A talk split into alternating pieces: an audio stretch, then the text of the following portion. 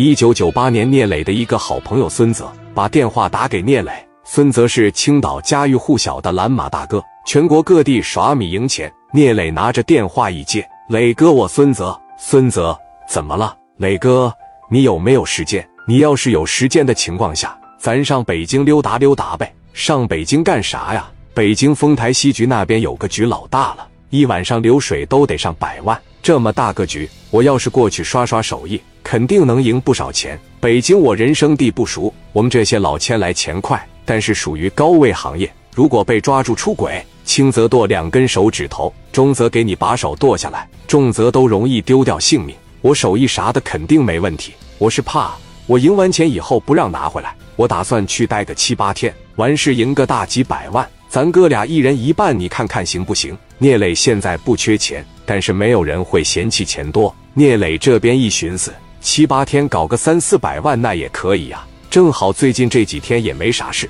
去趟北京就当旅游了。北京四九城那个地方混混云集，鱼龙混杂。聂磊当即就给郑光打去了电话，我得找个人罩着我。九十八年，李正光势头正盛。一开始，李正光在北京京城这帮老炮是不承认李正光的。鸡巴一个外地人，李正光折腾几年，把金崇德打销户了，把电老虎邢彪他小舅子也废了，接着又垄断了整个朝阳区洋酒生意。正光现在名声大噪，聂磊电话直接打给李正光了。正光，青岛聂磊兄弟，我都想你了，怎么这么长时间不给我打电话？咱哥俩这是远了还是咋的啊？不远不远，我马上就去北京找你。有这么个事，我有个挺好的兄弟孙泽。打算在丰台那边耍一耍，要不要一块过去溜达溜达？事成之后我分你一份。那行啊，最关键咱俩得喝点。再说你分不分我一份？有事咱得一块上啊。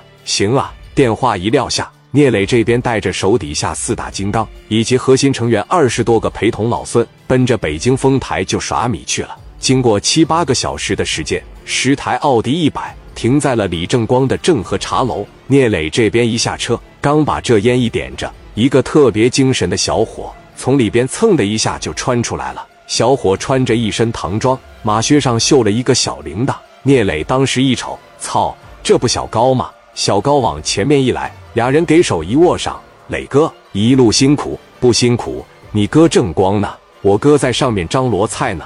走吧，咱上去吧。聂磊这边就上楼了，往三楼一进来，正光还是那么精神。一瞅聂磊来了。李正光赶紧上去，俩人把手一握上，你可来了，好兄弟，一路辛苦。你说咱哥俩都多长时间不见了？快点坐。聂磊也是亲切的握着李正光的手，好兄弟，多亲多近。陈洪光、朱庆华把手一伸，跟史殿林了、卢建强了，他们啪啪的一握手，基本上这就席地而坐了。老孙当时在这瞅着，问刘毅：“那个就是李正光吧？”“谁呀？”老孙指了一下田东旭。田东旭一看像混社会的，脑袋让人砍的都一溜沟一溜沟的，而且老田岁数大，长得也凶悍，你可别鸡巴瞎整了。那是老四陈红光，那哪个是李正光啊？刘毅一指那个小瓜子脸的，文文弱弱那个，怎么的？这就是李正光。